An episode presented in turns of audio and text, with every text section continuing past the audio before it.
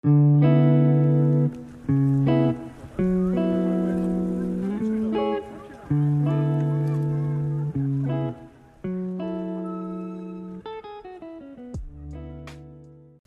está ouvindo o Feministech Podcast, um podcast feito por uma equipe de pessoas maravilhosas envolvidas com tecnologia.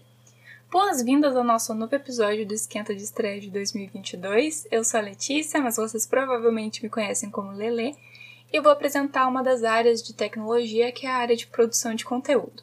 Bom, não é bem uma área de tecnologia, mas é a área na qual estou trabalhando atualmente, então resolvi trazer ela para contar para vocês um pouco sobre como é trabalhar com produção de conteúdo.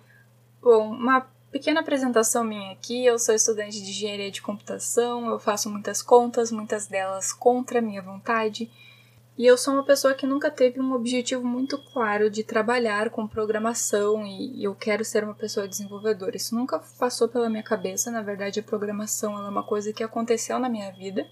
Eu entrei para a faculdade de engenharia de computação achando que eu ia aprender a consertar computador e que eu ia trabalhar consertando computadores de pessoas, e não é isso que acontece. Eu fiquei muito triste quando eu descobri que eu não iria aprender a formatar computadores e eu não ia aprender a trocar memória RAM na faculdade mas eu aprendi a programar e depois de aprender a programar eu resolvi que eu ia estudar outras linguagens, porque eu não sabia o que, que eu queria da minha vida. Para falar a verdade, eu acho que ainda não sei. Mas eu pensei, vou aprender várias linguagens, vou aprender várias coisas, e aí em algum momento alguma dessas coisas vai me chamar atenção e vai ser a coisa com a qual eu vou gostar de trabalhar. Então eu estudei várias coisas e aí no início de 2021 eu comecei a me envolver com comunidades. E quando eu comecei a me envolver um pouco com comunidades, eu comecei a perceber que as pessoas trabalhavam bastante com produção de conteúdo. Mas o que é a produção de conteúdo? Produção de conteúdo é basicamente a gente produzir conteúdos. Esses conteúdos geralmente são voltados para a internet, né? Porque a internet é o maior meio de comunicação que a gente tem atualmente, mas não é limitado só a isso. Né? Tu pode produzir conteúdo para outras plataformas, outras mídias, por exemplo, também. Existem várias maneiras diferentes de fazer produção de conteúdo. Pode ser conteúdo em vídeo, pode ser conteúdo em áudio, como é o Feministech Podcast, pode ser conteúdo escrito no formato de posts em blogs ou talvez no formato de carrossel no Instagram. Enfim, existem diferentes maneiras de produzir conteúdo, diferentes formas de produzir conteúdo. E na área da tecnologia eu vi que isso era algo muito importante. Porque como na área da tecnologia as coisas estão sempre se atualizando, estão sempre mudando, se a gente não correr atrás das coisas, a gente fica obsoleto muito rápido. As coisas mudam e aí uma coisa que funcionava do jeito X já não funciona mais daquele jeito. Se tu não se preocupar em se atualizar, tu vai perder espaço no mercado de trabalho muito rápido. E uma das maneiras de se atualizar é procurando por conteúdos. A gente sempre vai ter, claro, a documentação daquela linguagem ou daquela tecnologia com a qual a gente está trabalhando, mas nem sempre aquela documentação vai estar no melhor formato. Nem sempre aquela documentação vai estar na linguagem mais acessível, ou até no idioma que eu sei falar. A gente vê muita documentação, muita coisa em inglês, e tudo existe em inglês, né? Se eu sei inglês, eu consigo dominar muita parte da tecnologia lendo documentação e entendendo coisas. Mas muitas vezes a gente tem pessoas que querem trabalhar com desenvolvimento que não falam inglês. E aí elas já não têm acesso a essa documentação, elas já não têm acesso a esse conteúdo próprio da linguagem ou do framework, porque ela não consegue entender a língua nativa, né? Ela não tem domínio da língua. E esse é um dos papéis que eu acho que é muito importante na produção de conteúdo em português, né? Tornar mais acessível para as pessoas que não falam inglês um determinado conteúdo e um determinado conceito. Eu não estou dizendo aqui que não é importante tu saber inglês, é uma coisa muito importante, inclusive se tu tiver a oportunidade de aprender, é um incentivo que eu daria, né? Aprenda inglês, mas a gente não quer que o inglês seja um empecilho para a pessoa entrar na área. E por isso a produção de conteúdo em português é muito importante para trazer essa acessibilidade e essa divulgação de conhecimento. Quando a gente tem acesso a um conteúdo que foi produzido por outra pessoa, a gente geralmente tem esse conteúdo numa linguagem mais acessível e às vezes num formato mais acessível do que o formato padrão que aquela informação teria. Por exemplo, uma documentação de linguagem, ela geralmente está em formato textual, às vezes ela tem um código ali, ela não tem muitas imagens, e às vezes ela não tem uma explicação mais lúdica, uma explicação mais didática. Ela é uma explicação muito técnica que às vezes fica meio complicado de tu entender aquilo. Então, se uma pessoa pega aquele conteúdo que está lá na documentação com uma linguagem mais complexa e transforma esse conteúdo em uma linguagem mais acessível, com exemplos, talvez com GIFs, com imagens que ilustrem o que a pessoa está querendo dizer, é muito mais fácil de outras pessoas entenderem.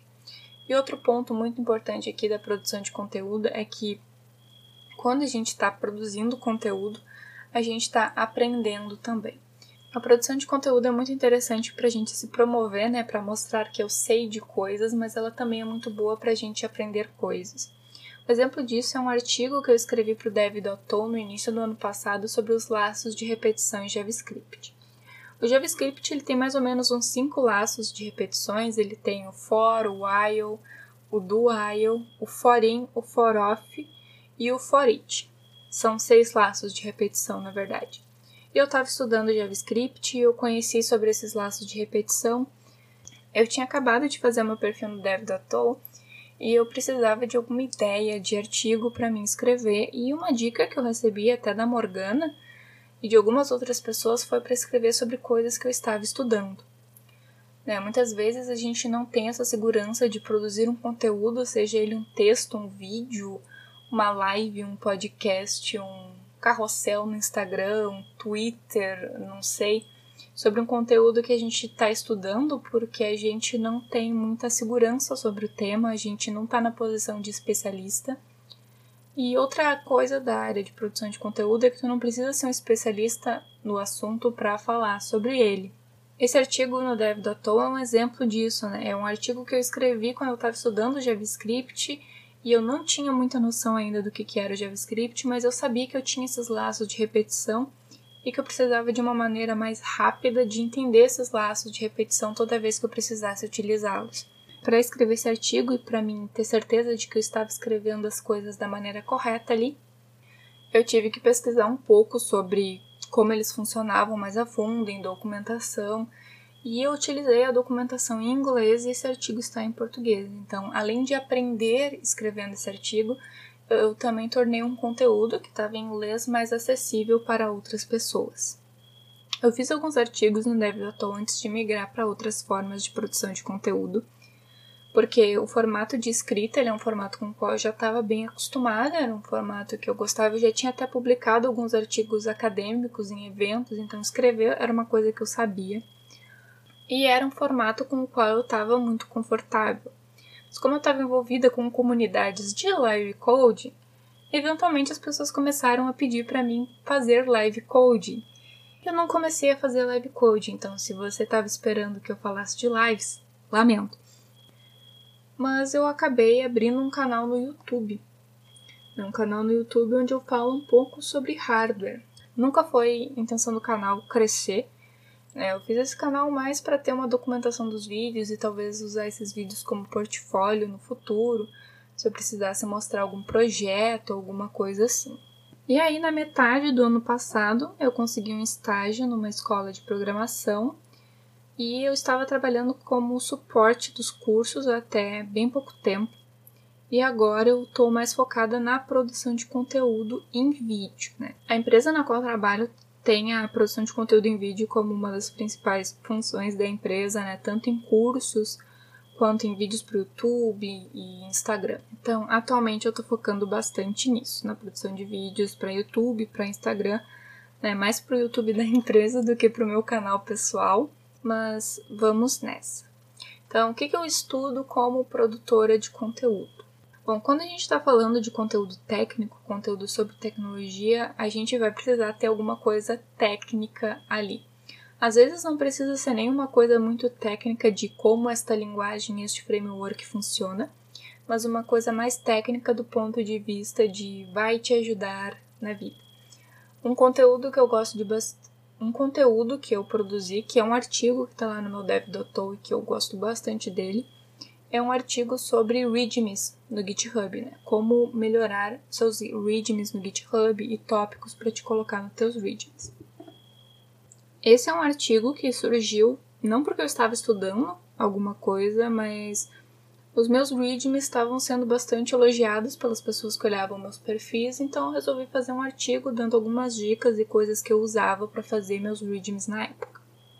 Muitas vezes os conteúdos que eu produzo, eles vêm de encontro a alguma coisa que eu já sei, uma coisa que eu já tenho estudado anteriormente, ou alguma coisa que eu estou estudando no momento, ou uma coisa que eu quero estudar no futuro. Mas na maioria das vezes eu tento produzir conteúdo sobre coisas que eu já estudei ou sobre coisas que eu estou estudando.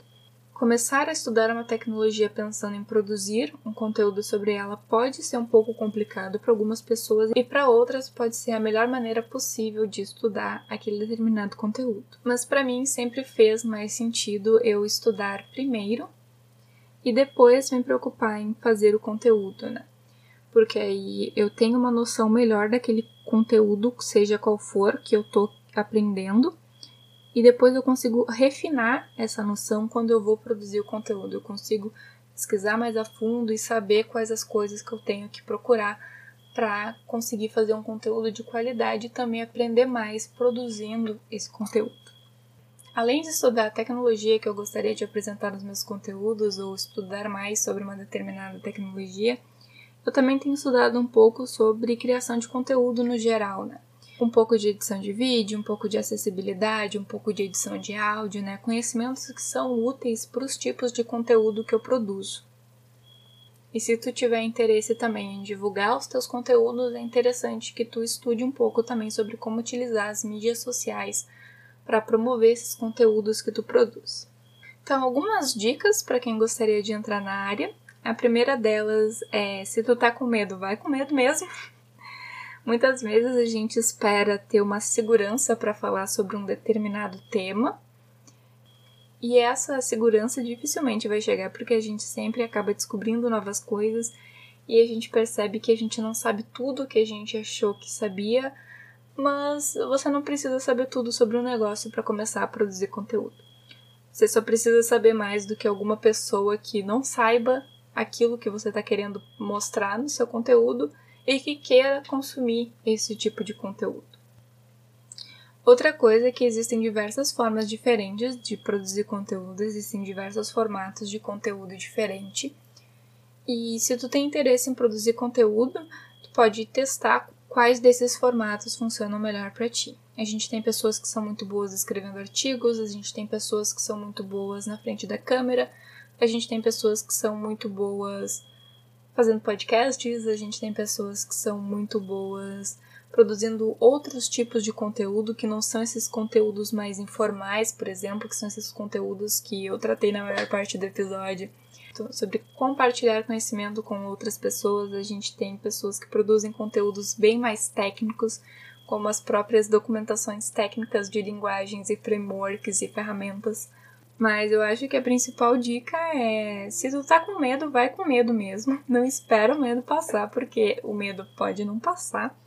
E aí tu vai perder talvez uma oportunidade de fazer uma coisa que tu descubra que é muito legal e que tu gosta bastante e que tu quer fazer isso, né? No início do ano passado, quando eu comecei a produzir conteúdo, eu não imaginava que produção de conteúdo seria uma das minhas principais atividades hoje foi uma coisa que eu comecei a fazer mais por fazer mesmo, né? A minha ideia era ter um portfólio de conteúdos que eu pudesse mostrar para uma pessoa quando eu precisasse de fazer uma entrevista de emprego ou alguma coisa assim. E acabou que isso foi muito útil. E a terceira dica é encontre uma comunidade que também se importe com produção de conteúdo, uma comunidade que de preferência tenha pessoas que já sabem produzir conteúdo, que já têm experiência produzindo conteúdo e peça ajuda para essas pessoas, porque essas pessoas provavelmente vão ter dicas muito interessantes sobre produção de conteúdo que podem te ajudar a melhorar o teu conteúdo e também tu pode compartilhar o teu conteúdo com mais pessoas, tendo essa comunidade ali para te apoiar na tua produção de conteúdo. E outra dica muito boa é focar na produção de conteúdo sobre coisas que tu está aprendendo agora porque essas coisas geralmente vão estar bem frescas na tua cabeça e pesquisar um pouco mais sobre elas no momento em que elas estão frescas na tua cabeça vai te ajudar bastante. Então, esse foi o episódio de hoje.